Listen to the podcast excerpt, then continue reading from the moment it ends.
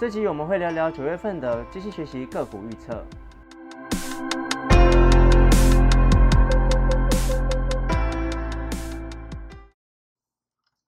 嗨，大家好，我们是斯塔克实验室，我是邱家豪。我是钟颖。哎，钟颖，九月机器学习跑出来结果怎么样？哦，跑出来，今天一跑出来嘛，那看起来它是有学到一些基本面的东西啦。那跑出来，他呃，基本上先推月营收好的。对，那我这里这里挑到几档，我这里有挑到八一一的利基，还有三二八五的那个呃维瑞。哎啊，这这几档我呃，因为今天大盘走势不是很好啦，所以它毕竟要回来修正一点，所以整个盘来看都是绿的比较多啦。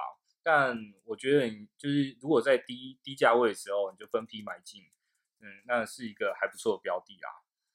对啊，哦，哦，除了银行股像玉山、台新、元大之外啊，嗯，你自己觉得哪一些产业你自己比较喜看好或喜欢？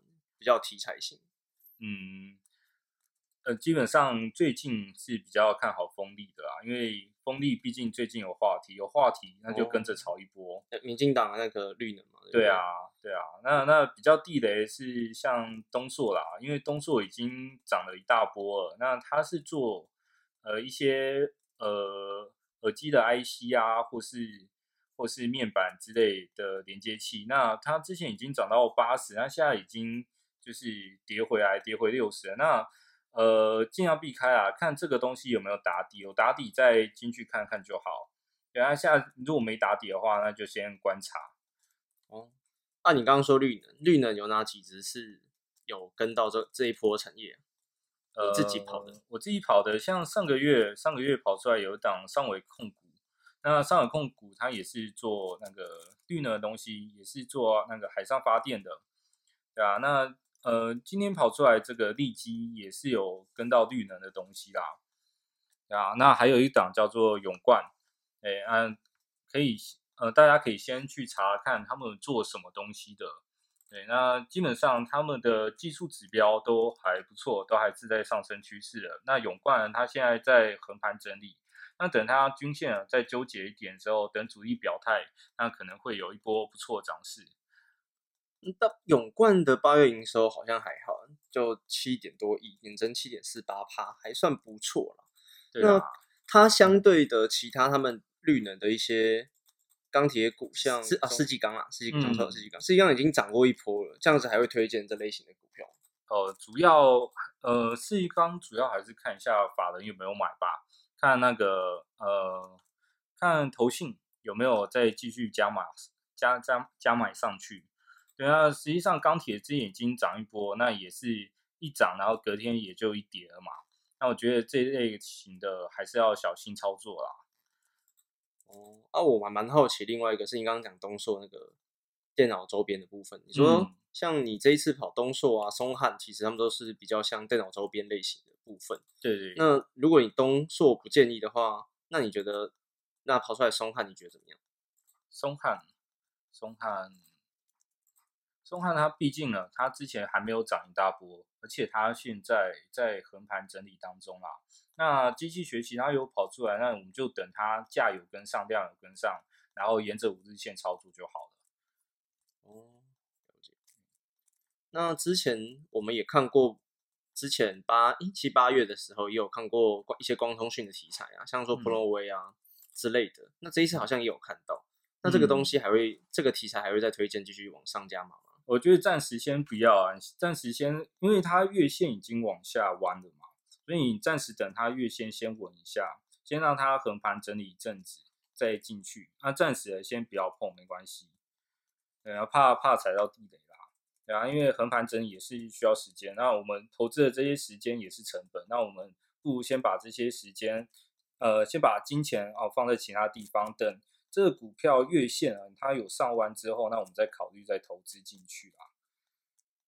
嗯，那我还看到一个很有趣的，像是那个巨一四四一四七七的巨阳，它是做成衣的，可是我看它最近好像接了蛮多口罩的大单。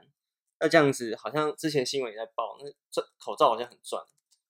那这个东西会有继续他他们的前景怎么样？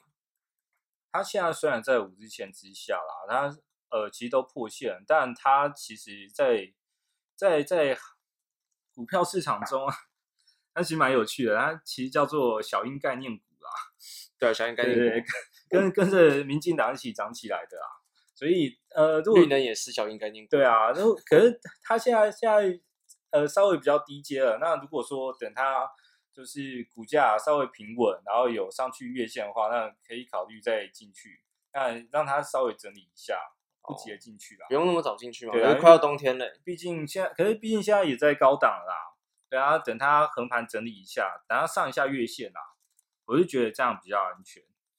所以你觉得这个东西可以再等一下？对对，或者是你低部位就小买一点，小买一点，然后慢慢的就会买上去了。然后至少我就觉得啊，那个。小鹰概念股嘛，有总统保证，对，然后品质保证，看看它四月到现在也是涨一大波啦，也是从一百一百左右涨到两百嘛，嗯，然后相信就是那时候有进去也都赚一倍走了，然后冬天快到，人家要穿衣服，嗯，这这个呃穿衣服就会出货嘛，啊，那这这也是可以考虑看看题材啦，嗯。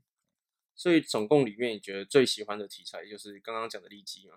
对啊，因为它跑出来排名是在前面的，那我们就优先考虑这两档，利基跟维瑞。